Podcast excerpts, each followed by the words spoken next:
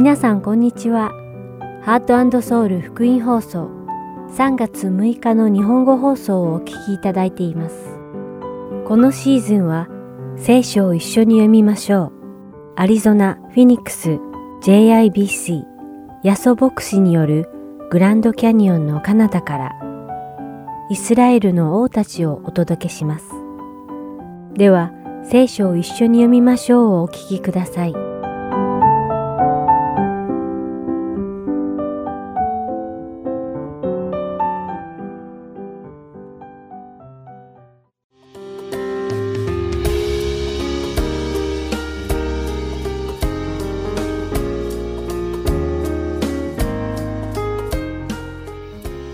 皆さんこんにちは。聖書を一緒に読みましょう。三条の水訓編のお時間です。お相手はダイヤモンド優子がお送りします。さて皆さんは、教会やクリスチャンの集会などで、私たちは恵みの時代に生きているというような言葉を耳にしたことがあるかもしれません。では、恵みの時代に生きているとはどういうことなのでしょうか？ご存知のように、旧約に出てくるイスラエルの民が神の国の民として生きるためには、神から授けられたすべての立法を守りながら生きていかなければなりませんでした。しかしイエス様は、この世に降臨され、すべての立法の義をすべて果たしてくださいました。そして、イエス様は私たちがイエス様の流された血によって神の子にしていただけるという新しい契約を約束してくださいました。つまり私たちクリスチャンは恵みによって神の子にしていただいたというわけです。というわけで、旧約聖書の時代を立法の時代というなら、イエス様の恵みによって神の子にしていただける時代を恵みの時代と呼ぶのです。しかし、恵みの時代に生きている私たちクリスチャンの中には、私たちは恵みの時代に生きているので、神様の立法なんか守らなくてもいいのだ、というような間違った解釈をしている人もいるようです。でもそれは大きな間違いなのです。イエス様がこの地に降臨された理由は、立法を廃止するためではありませんでした。むしろイエス様は立法を完全にするために来られたのです。では、立法を完全にするとはどういうことでしょうか先ほどもお話ししましたが、旧約時代には立法を守ることで神の子としていただきました。しかし、誰も完璧に立法を守ることなど到底できませんでした。つまり、立法をすべて守らないと神の子になれない。けれど、誰もすべての立法を守れないので、誰も神の子にしていただけない状態だったのです。しかし、イエス様が降臨されて、すべての立法を完璧に守ってくださったそのイエス様の義によって神の子としていただいた私たちは神の子になるために立法を守るのではなく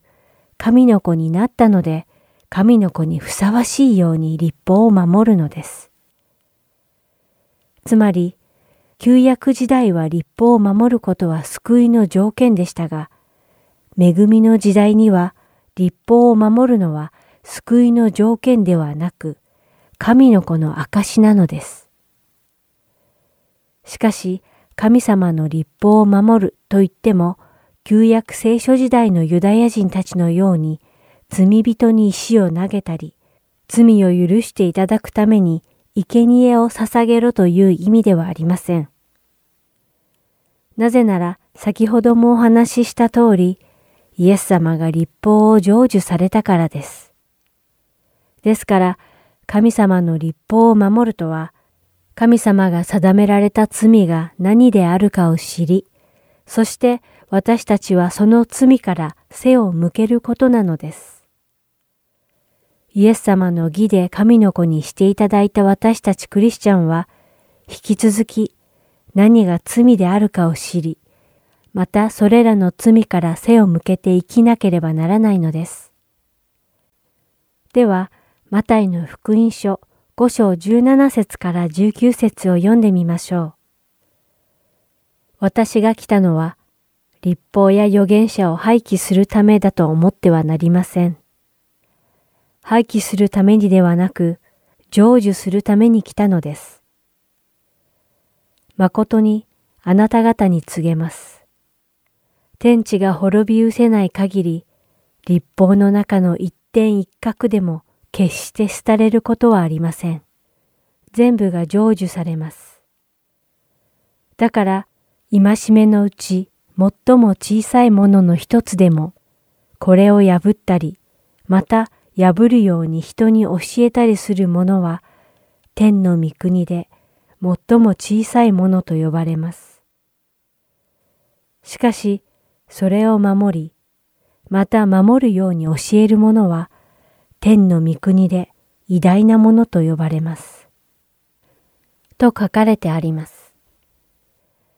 もしリスナーの皆さんの中に、私たちは恵みの時代に生きているから、立法は取り除かれた不必要なものだ、と考えておられる方がいらっしゃいましたら、マタイの福音書5章17節から19節の御言葉を今一度よく読んで考えてみてください。それではお祈りします。天におられる神様、あなたの恵みで私たちを神の子にしてくださって感謝いたします。あなたはあなたの恵みで私たちを救ってくださいました。でも私たちに与えられた立法を廃棄されたわけではありません。聖書にはっきりとそう書かれています。どうぞ私たちクリスチャンが神様の恵みで救われたから立法はないがしろにしてもよいなどと勘違いすることなく神の子にふさわしいように神様の御言葉と立法によって暮らすことができるように導いてください。イエス様の皆においてお祈りします。アーメン。それでは今日の聖書を一緒に読みましょう。三条の水訓編はここまでです。また来週お会いしましょう。お相手はダイヤモンド優子でした。さようなら。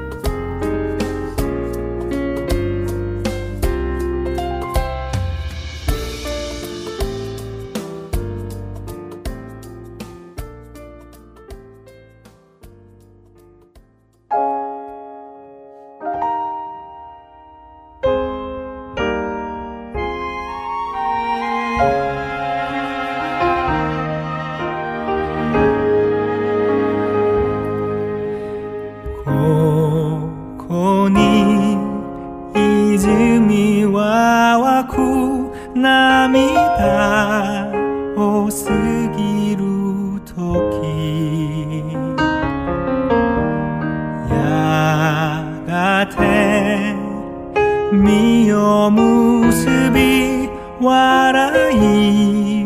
声。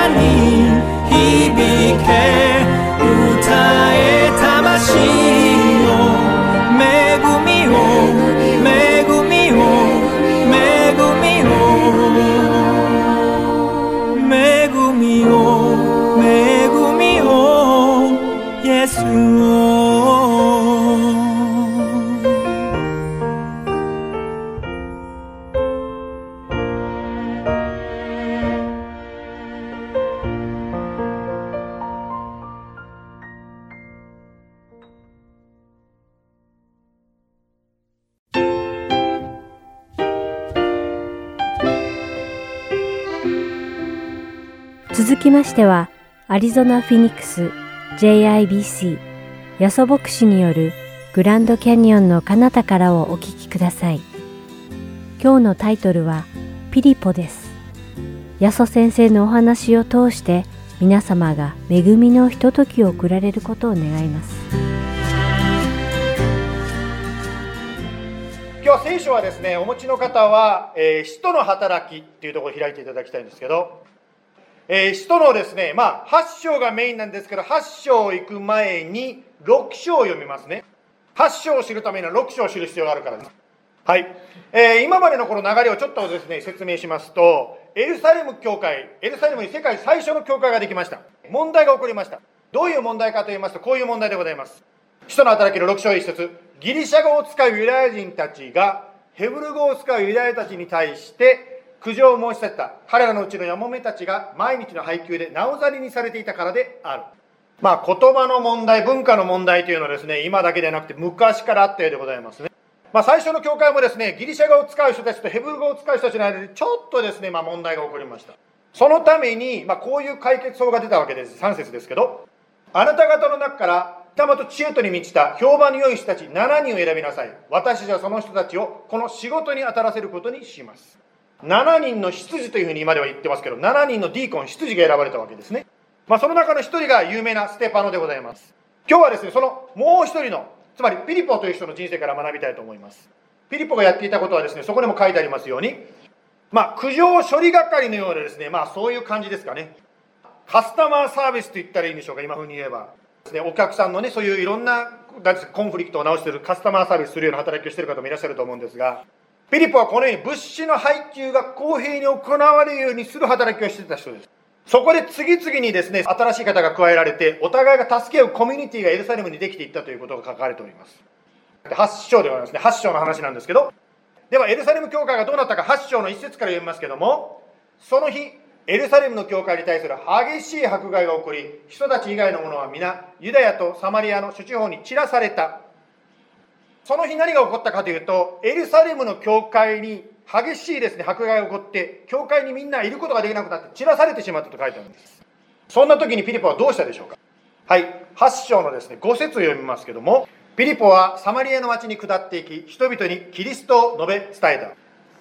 まあ、ピリポはですね、ここでですね、考えていただきたいですエルサレムにいたのにそこにいることができなくなって追い出されてしまったわけですね。まあ、私たちの人生も考えてみたらですね、せっかくいたのにせっかくできたのにできなくなったってことがいろいろあると思います。例えば1年前の皆さん誰がですねいやー1年後はですねコロナで私たちはみんなですねもうマスクしてですねもう本当に世界がもうこうなってて誰が考えたでしょうか。ピリポンもですねエルサレム教会で忙しくですねその配給の仕事をしたのに急にですねそこにいることができなくなって追い出されてしまうなんて考えてなかったと思います。ピリポンはですねここでですねまあ過去を振り返って生きることもできたと思うんですね。あエルサレム教会でみんなで楽しく過ごしていた時が良かったな、あの時代に戻りたいなと思いながらずっとですね、彼の人生生きていくこともできたと思うんですね。またはピリポはですね、神様を疑いながらその後の人生生きていくこともできたと思います。なんで神様がいるならばこんな目に遭わなきゃいけないのか。私たちはいろんな問題を乗り越えてですね、こうやってエルサレムで一緒にみんなでですね、過ごしてきたのに、助け合ってきたのになんでそこを追い出さなきゃいけないのか。ピリポはこのように過去を振り返りながら生きることも、または今神様のですね、疑いながら、また神様をですね、もう信じるのやめたりしながら生きることもできたんですが、それをしなかったわけです。つまり何をこの5節で言いたいかと言いますと、ピリポは今できることをその場所で彼が行ったということですね。まあ、JBC ですね、この教会はですね、様々な考え方、また様々な文化背景、また様々な政治的背景を持った方が一緒に礼拝する教会です。先日ある方と話してたと、こういうことをですね、あのその方が私に教えてくれました。妊娠中絶に反対している人がいるならば、その人はただ反対するだけではなくて、今できることがあるんではないかとおっしゃったんですね。赤ちゃんを育てられなくて困っている人がいるから、その人と助けるボランティアすることできるんじゃないかとその方言ってました。今できる場所で何かすることを探すということです。まあ、私はですね、あのオレゴン州にいて、こちらのアリゾナに来たんですけども、オレゴン州で出会った90歳のおばあちゃんのことを思い出します。その方はですね、家族と一緒に住んでいました。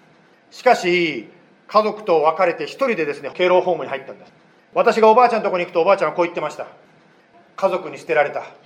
とってもですねあの落ち込んでおられました、まあ、最初は一人部屋だったんですけどそれがですね相部屋になってしまいプライバシーがないわけです。他の人が一緒に寝てるわけですその部屋で。ますますおばあちゃん落ち込んでだからですね、クリスチャンの方たちがですね、おばあちゃんのところ訪問しておにぎりとかですね、お漬物とかいろいろ持って行って、おばあちゃん元気出してよ、祈ってるよってですね、いろんな人が励ましに行きました。ところがある時訪問したらですね、おばあちゃんの顔つきが輝いてるんですよ。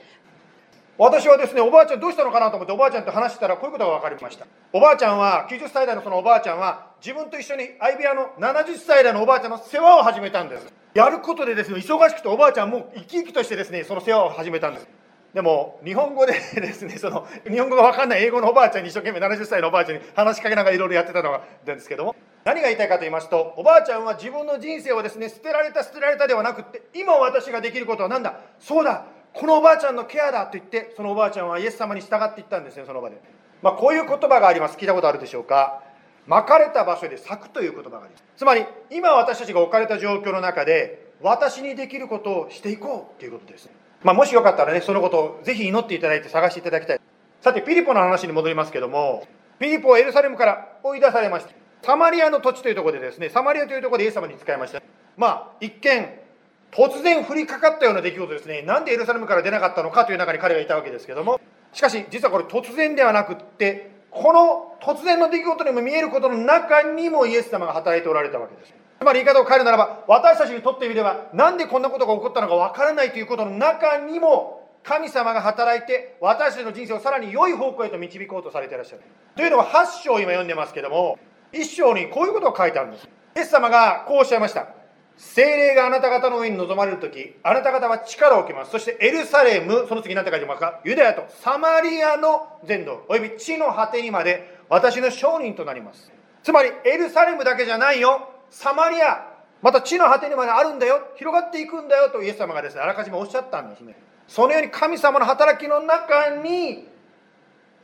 ピリポンを用いられたんですね。地の果てって言いますから当然日本やアメリカも入ってくるわけですけど。ですから皆さんですね、人生の中でですね、一体何が起こっているのか分かんない時もあると思うんですけども、イエス様は必ずあなたや私の人生を導いて、素晴らしいことをしてくださるんですね。まあ、アメリカや日本まで広がったということですけど、具体的にちょっと話したいと思います。まあ、今までですね、毎週のように礼拝でですね、どうやってイエス様と出会ったのかということを何人かの方に話してもらいました。今日はですね、私がどうしてイエス様と出会ったかということを、私、ヤソの話をしたいと思います。私はですね、生まれたのは日本の九州でした。そして育ったのは四国でした。まあ、私が四国でその幼稚園のに行ってた時のことでありますが、近所にですね、宣教師が来てですね、料理教室を始めたんです。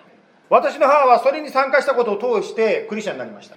しかし私は、小さい頃の私はですね、教会に全く興味がありませんでした。まあ、私の教会のですね、持ってたイメージってどういうイメージかと言いますと、一つ、話が難しい。じっと座ってないと怒られる場所。ですから今日ですね、小さな子供さんがね、9時から来ておられますけど、私尊敬しました。私はですね、本当にですね、小さい頃のイメージで言うとですね、教会とって静かにしてないと、シッシッシッシッってもう周りから言われるし、ですからですね、もうこんなとこ来たくないなーっていうのが私の正直言って思いだったんです。中学校に入った時にですね、クラブ活動を始めたんです。日本のクラブっていうのは大体日曜日にやってますからね。ということは教会に行かなくていい理由ができました。ですから私は中学生で教会行くのをやめたんです。まあそんな中学生のある日ですよ。母がラジオを聞いてるとですね、あれ NHK だと思うんですけど、ある本の紹介をしたんですね。それはですね、宇宙からの帰還というですね、NASA のアポロ、まあ、飛行士たちのですね、まあ、体験談の話の本の紹介だったんです。まあ、それをですね、母が NHK のラジオで聞いたときに、あこの本を息子に買ってあげようと思ったそうです。別にキリスト教と何の関係もない本なんですけどただそのラジオを聞いて息子に買ってあげようと思ったそうですで母がですねその本を私に買ってくれたんですよ私はそれをですね中学生の私ながらですねうわー宇宙ってすごいなとか思いましたそしてですね、まあ、当時のですねガンダムとかねそれからスター・ウォーズとかいろいろありましたけどそれを見ながらあ僕も宇宙に住むぞなんてですね思ってました。私が大学に入る年ですねスペースシャトルチャレンジャー号の事件がありました。私のですね目の前であの宇宙の宇宙時代を開く私が宇宙に住むはずのその道を開く夢を開く乗り物がですね目の前にこうバラバラになっていくわけですね。私はですねそのスペースシャトルを作ってる本当にですすごいテクノロジーや人間の知恵本当にそれを見ながらですねうわーこれはすごいと思ったのにあっという間にそれがバラバラになってしまったんですね。それだけではなくてですねその私が大学に行く春にですね人気のあったアイドル歌手が自殺をしたんです。彼女は当時ですねめちゃくちゃ人気があってですね街に行くと彼女のですねもうポスターがあっちこっち貼ってあったようなそういう人でした。私はですねそのスペースシャトルのこととその彼女のですねなんで死ななきゃいけなかったのか成功の絶好調にいる中で命を落とした彼女を見てですね人生って虚しいなということを考え出しました。まあ、そんな中で田舎の四国を出てですね神戸の都会に出てですね大学生活を始めました。今ねユースの人たちは真面目に集まって勉強してると思うんですけど私のは大学に行くということは遊びに行くということで大学に入ったんですけど。ですから都会に出てですね、まあ、夜中まで騒いでですね楽しんでおりました。しかしですね思いがけないことを体験し始めました。友達と別れてですね夜部屋に戻ってくると急にまた寂しさ虚しさがあの虚しさが戻ってくるんですね。それが嫌だからまた次の日に騒ぎに行きます。でそれをまた繰り返していくわけですね。それを繰り返しながら私は思いました。私の人生ってこれで終わるのかなと。絶対に違う生き方どっかにあるんじゃないかとか思い出したんです。そう思った時にですよ。そう思った次の日の朝って言ってるんですけど本当にそうなんですけど次の朝ですね母からカセットテープが送ってきたんですよ。多分今ここに聞いてる方は皆さん分かりません。さっき若い方がいてカセットテープなんだか説明しなきゃいけなかったんですけどカセットテープというものがあったんです。まあグーグルしてください。カセットテープの中にはですねキリスト教会の牧師のメッセージが入ったんです。まあ、私の学校の寮の近くの教会の牧師のメッセージのテープだったんです。まあ私の母がですねそれをなんだか分かんないけどね私の母の手に渡ってですね母がそれを聞いた瞬間にこれは息子に渡さなきゃいけないと思って母が送ってきたんですね。今までだったらもらってもですねあまたキリスト教会ってポイとしてたんですけどしかし私はですね人生虚しい他にあるはずがと思ってた時にもらったもんですからちょっと行ってみようかなと実は思ったんですね。今まではいやいや教会に行ってたんですけど今回は初めて教会に行きました。行ってみたらですねまず最初に思ったことは昼飯にですねランチでですねうどんを食べたということですね今でも覚えてるんですけどそれを覚えてるんですけどメッセージの細かい内容は全然覚えてません。ですから皆さん今日のメッセージ聞いた後ですね「いやーや先生今日の、えーと、何話しましたっけ?」って言われても全然私はオフェンドしません。メッセージの細かいことは覚えてないんですけど覚えてることはいくつかであります。つまり牧師聖書の話を聞いてですね私に罪があるんだということは分かりました。また私の罪に上に私が仮に死ぬならば死んだ後地獄で裁かれるよっていうことも何か分かりました。それは分かったんですけどその後が分からなかったんです。つまりイエス様が私の罪の救いのために十字架にかかって死なれたというところも言ったんでしょうけどそれはですねちょっと私は理解できなかったです。というのはですね2000年も前の話をいくらですね言われてもですねそんなの古い話いくら言われたって分かりませんよっていう感じです。もし目の前でイエス様が私の前に現れてですね、俺は今お前のために苦しんでんだって言ってくれたらですね、もうイエス様分かりました、信じますって言うんでしょうけど、なちょっと2000年前ですからね、全然実感が分からなかったです。その日はですね、うどん食べた後ですね、夜のですね、教会のビラ配布まで手伝って帰ってきました。その週はですね、たまたまという言い方はないんでしょうけど、ちょうどですね、1年に1回、1週間連続で礼拝のある週だったんです。ですから当然ですね、私はですね、月曜日から毎日教会に行きました。しかしですね、毎日通って牧師先生の話聞いても、どううしても十字架と死が信じられなかったんです木曜日に集会が終わった後で当時ですね姫,、まあ、姫路の伝道すると準備してた先生からですね牧師先生から話をしてもらいました。先生は私にこう言ったんですよ。救われるためにはね少しの信仰でいいんですよとこうおっしゃったんですね。え少しでいいんですか？私は思ってたのはです、ね、信仰というのはですね信じたら絶対疑わなくて初めて救われるものだと思ったんですね。ピリポじゃないけど迫害にあっても何があっても私は命を捨てても規律を捨てませんと思って初めて救われると思ったんですね。でも牧師先生が少しでいいんですよとおっしゃったんです。少しだったら私も信じられますよとこう言ったんです。で牧師先生と一緒にですねイエス様信じますとお祈りします。あの祈り本物だったんでしょうね。というのはあれ以来ね私ずっとクリスチャンですんでね。そしたら一章の8節をもう一回読みますけども精霊があなた方の上に臨まれる時あなた方は力を受けます。そしてエルサレム、ユダヤとサマリアの全土、および地の果てにまで私の証人となります。私がイエス様を信じたそのきっかけはどこから来ましたか？アメリカのワイオミング州の教会から宣教師が四国に送られてその四国のに行った宣教師のクッキング教室に私の母が行ったことから始まっていって、まあ、私の救いにつながっていったわけですね。このように福音はエルサレムからユダヤとサマリア、そして地の果てにまで、そしてあなたや私の心にまで広がっていくわけですね。さて、ピリポの話を続けますけども、はい、8章に戻りまして、人の働きの8章の26節を読みますね。主の使いがピリポに向かってこう言った。立って南へ行き、エルサレムからガザに下る道に行きなさい。27節そこにエチオピア人の女王、カンダケの交換で女王の財産全部を管理していた宦官のエチオピア人がいた。ピリポはですね、サマリアに行った後、今度は別の場所に行きなさいと言って行ってみたらですね、なんとそこはエチオピアの国の、まあ、偉い人がですね、そこにいたわけですね。まあ、これを通して、まあ、エチオピアにですね、ますます多くのイエス様を信じる方、救われる方が起こされていきました。ここで考えたいのはですね、伝道ということであります。皆さん、こう、伝道と聞くとですね、どういう、なんですか、気持ちを持つでしょうかね。またはあなたが語って目の前で誰かがイエス様を信じますというのを見たことあるでしょうか。まあ、日本はキリスト教の信じる人の人口がですね、1%、またはそれ以下だと言われてますよね。まあ、その中にいるとですね、あ、伝道っていうと難しいよ、これ、と思うかもしれません。また皆さんもですね、日本に帰って家族にキリストを伝えようと思っても全然聞いてくれなかったりですね、してなかなか難しいことを感じるかもしれません。まあ、そのような中でですね、生まれつきセールスの得意な方、また人に何か紹介するのが得意な方っていらっしゃいますよね。私が知ってるある方はですね、たこ焼きを焼くのが好きなんです。いつも教会の玄関に立ってですね、来た人にですね、うちにたこ焼き食べに来へんか？とかですね、なんか変なお酒になってますけど、食べに来ませんか？って言ってですね、一緒にですね、あの、たこ焼きに誘う人がいるんですよ。たこ焼きを焼きながら、そう焼いてる時間がありますからね、焼きながらいろんな話をしていくんですね、その方はね。まあ、そのように人と会うのが好きな方、いろんなことを進めるのが好きな方っていうのがいます。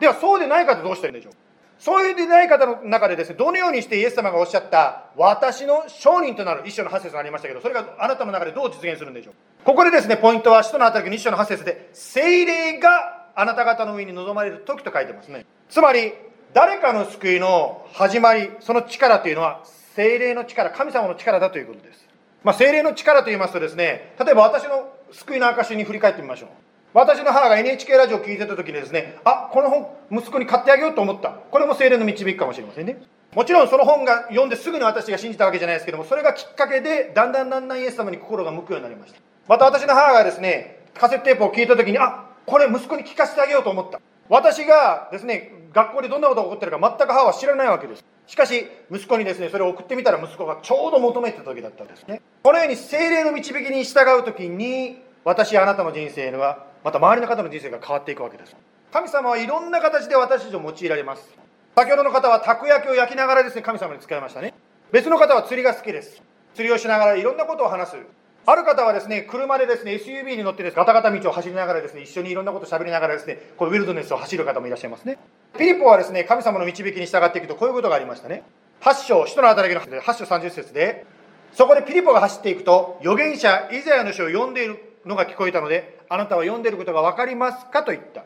31節その人は、つまりこれはエチオピア人ですけど、エチオピアの人は、導く人がなければどうして分かりましょうと言った。35節ピリポはこの聖句から始めてイエスのことを彼に述べ伝えた。ピリポが精霊の導きに従って行動すると逆に相手がもう準備できたわけです。つまり伝道とは何でしょうか？相手の心を開くのは私たち人間の力ではできないということであります。心を開くのはイエス様の働き精霊様の働きなんですね。そして私たちがすることは何でしょうか？イエス様の導きに忠実であるということです。ですから今日カードをお渡したのはですね、もしかしたら皆さんの人生の中で、誰かにこのカードを通して、イエス様、あの信じませんか？また教会ありますよと紹介できるでしょう。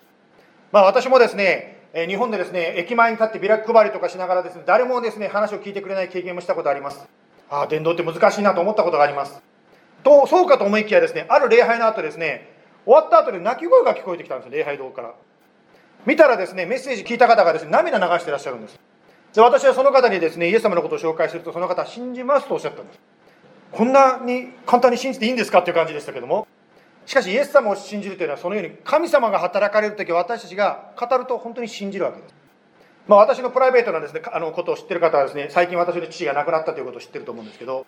感謝のことにという言い方がどうか知りませんが父は亡くなる前にイエス様信じるって言ってそして亡くなったんですね。母が救われ、私が救われました。しかし父は信じなかったんです。信じるどころかですね、私に怒りました。お前は息子じゃないとまで言いました。そんな父がずっと40年ぐらいですねもう断って断って断って断ってきたのにある日突然ですね信じてるよって言ったんです神様が心開かれる時どんなに難しい方もどんなに反対している方も信じますということができるんですね私たちがすべきことはそのあなたの人生の中にある方のために祈るということであります。よくですねあのある方がですね病床でですねもう最後の時にですね私はですね教会の方が先生どうしますか？もうこの方私の愛する方がですねもう最後なんですけど何したらいいですか？とこうおっしゃる時がありますけど耳元でとにかく語り続けてくださいと私は言います。ある時もそういう方がいらっしゃいました。日本にですね急遽ですね帰ってですね自分の幸がお父さんだったと思うんですけどお父さんの耳元でずっと語り続けた方がいらっしゃいました。お父さんはそのまま意識を戻さないで亡くなりました。私はですねアメリカに帰ってきたその方をですねさぞかし悲しんでるだろうと思ってですね迎え入れました。そしたらその方よ生き生きとして帰ってきてるんです。私は最後までお父さんの耳元でイエス様のことを言い続けました。もちろん父は反応はできませんでした。しかしその後私は父は確かに私のメッセージを聞いてイエス様を信じて天国に帰っていったという確信をもらって日本から帰ってきました。その方は言いました。ですから私たちは伝道というのはですね本当にまず祈ることから始まります。そして機会が与えられたら語り続けます。今日はピリポの人生を通してで2つのことを学びました。復習しますと巻かれた場所で咲くというのが1番目のポイントでした。自分が置かれた状況の中で私にできることが何かないかそれを探してそれを実行していきましょう。2番目伝道ということについて学びました。まず相手のために祈りましょう。相手の心を開くのはイエス様の働きです。私たちのすべきことは相手に忠実にアプローチしていく語っていくということです。では最後お祈りして終わりましょう。イエス様今日はピリポの人生を通して共に学んでまいりました。ピリポも予想外の人生の展開を体験いたしました。今日この話を聞いている方の中でも自分の計画とは違う中に今置かれている方がいらっしゃるかもしれません。神様どうぞその方と共にいてください。ピリポが体験したような本当に人生それはピリポだけではなく私たち一人一人も体験できます。どうぞ今できることを探させてください。今できることを教えてください。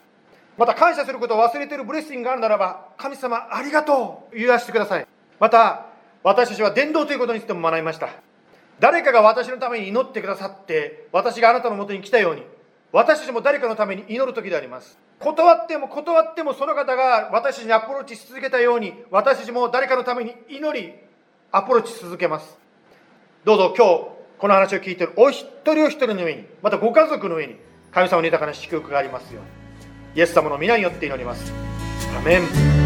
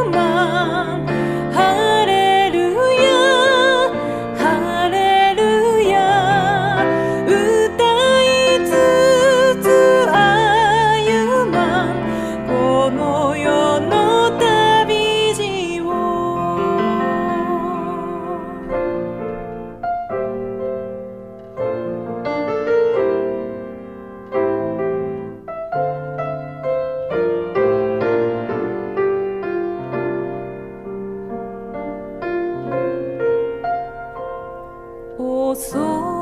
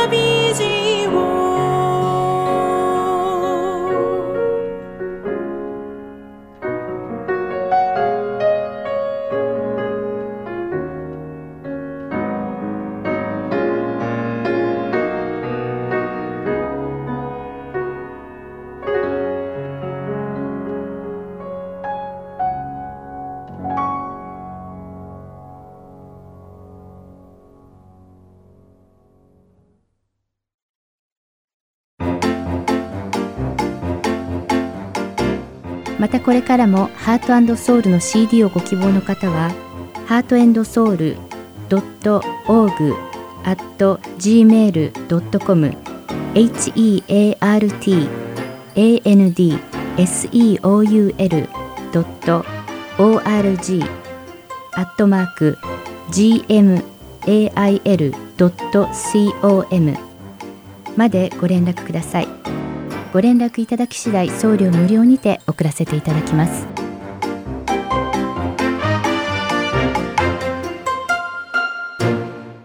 では、イスラエルの王たちをお聞きください。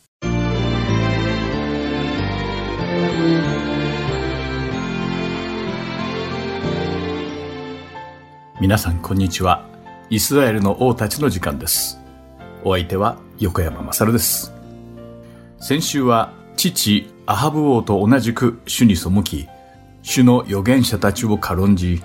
偶像を崇めて、自ら滅亡の道を歩み、たった2年の短い王座を終えた北イスラエルの8代目の王、アハズヤについて学びました。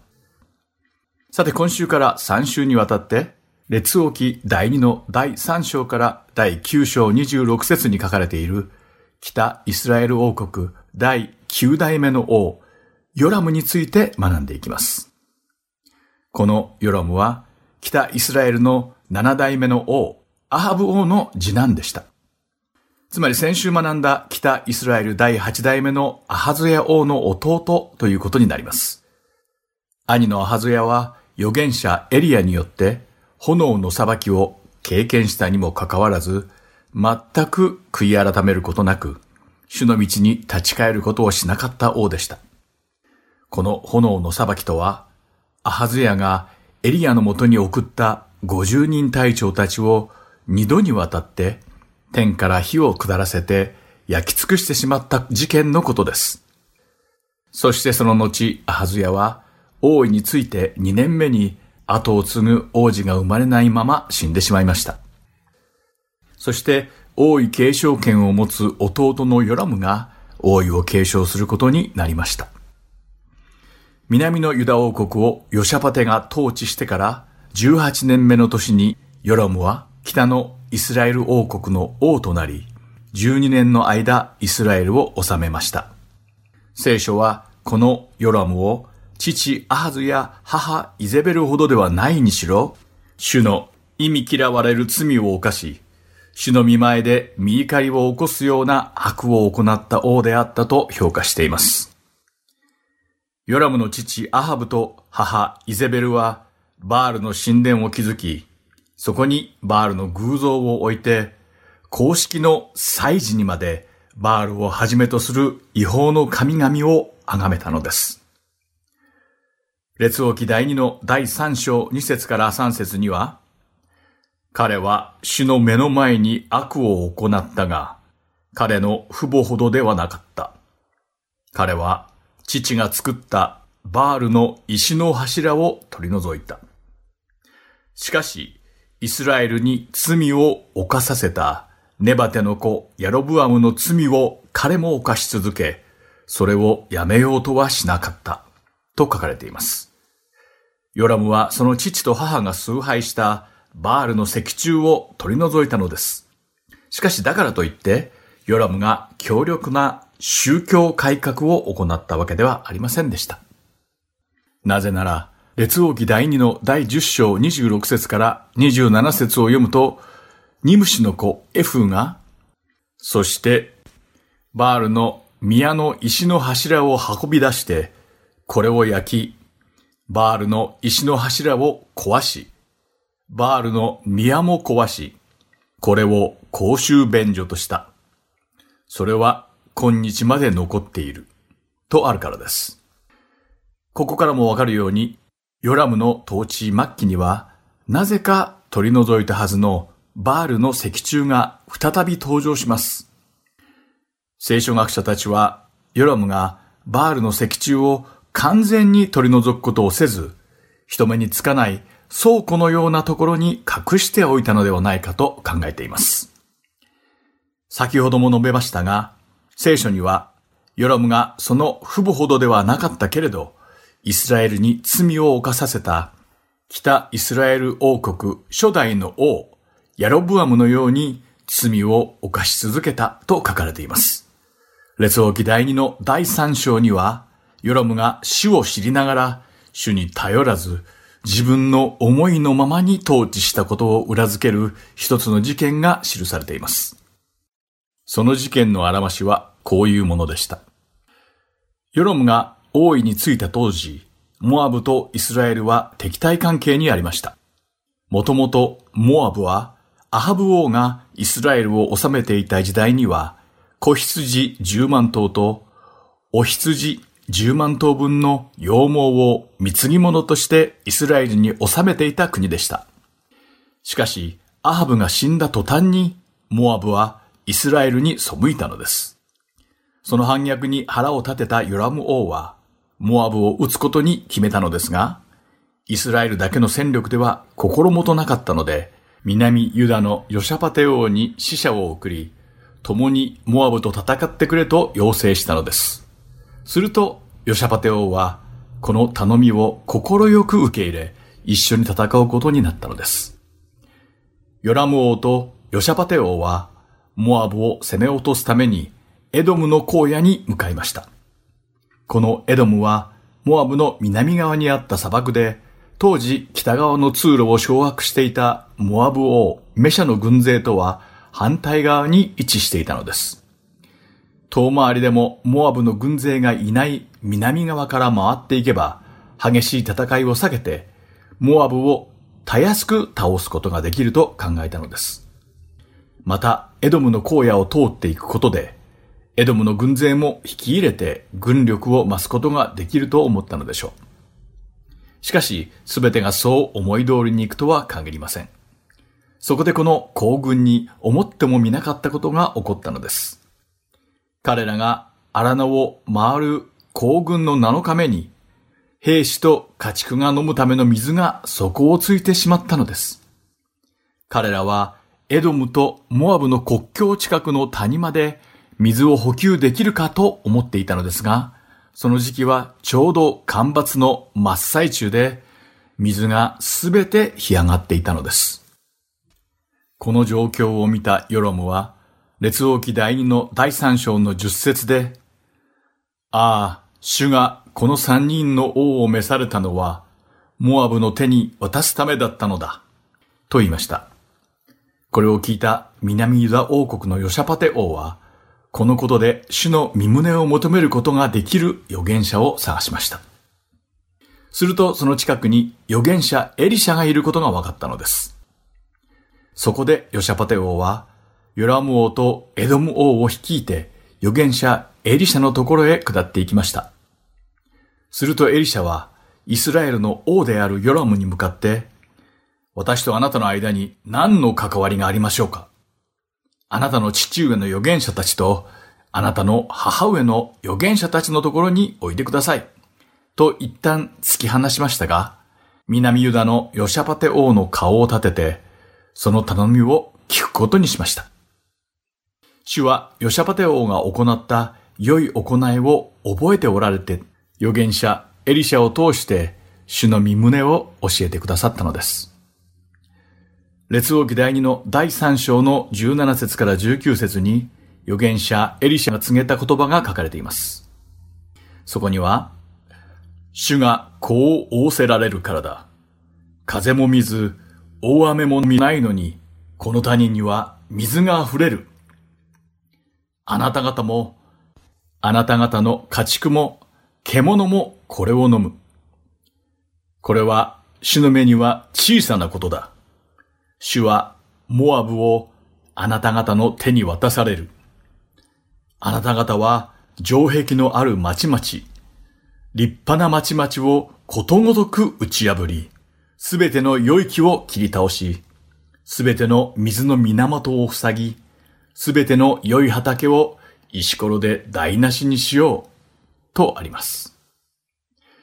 翌朝、三人の王が率いる軍勢が主に捧げ物をする頃、預言者エリシャが告げた通りに、なんと干上がっていた谷間が水で満たされ、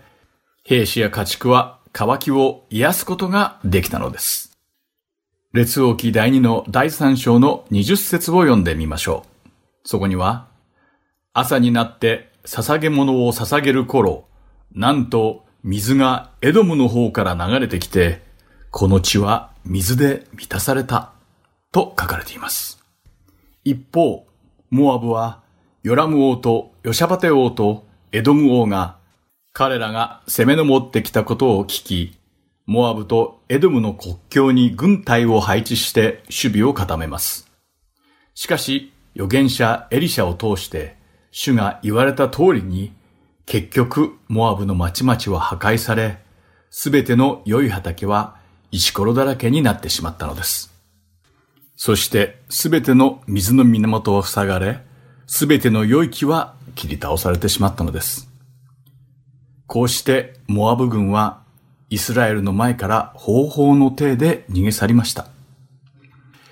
この状況を見て勝ち目がないと判断したモアブ王は、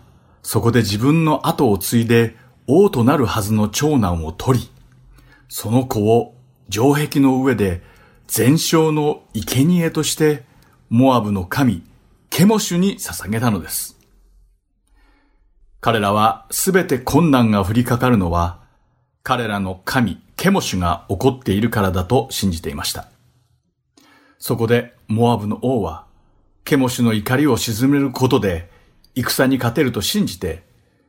なんと自分の長男を生贄として捧げてしまったのです。すると、このことを聞いたイスラエル連合軍に恐れが生じ、主がモアブをイスラエルの手に渡すと言われたことを彼らは全く忘れてしまったのです。そして彼らはモアブの神ケモシの怒りが自分たちにも降りかかることを恐れて、イスラエル、ユダ、エドムの兵士たちは皆町から出てきて、おのおの自分の国へ戻っていってしまったのです。ヨラム、ヨシャパテ、エドムの全軍は、主の見業をこれほどはっきりと見て体験したのにもかかわらず、主を信じてすべて主により頼むことができなかったのです。主が勝たせてくださるとおっしゃっているのにもかかわらず、ヨラムたちは逃げ帰ってしまいました。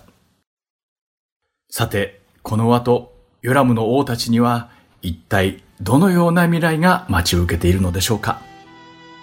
この続きはまた次回お話しすることにしましょう。今日もイスラエルの王たちにお付き合いいただきありがとうございました。それではまた来週お会いしましょう。お相手は横山まさるでした。さようなら。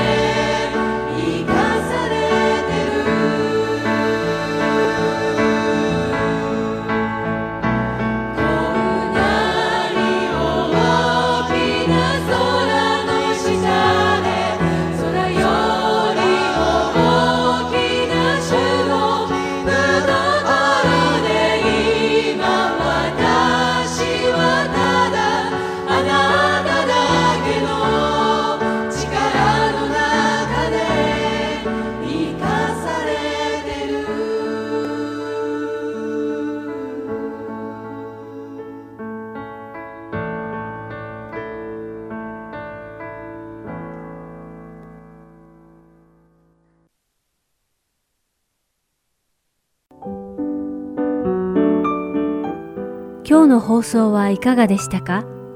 最後までお付き合いくださりありがとうございました。また来週お会いしましょう。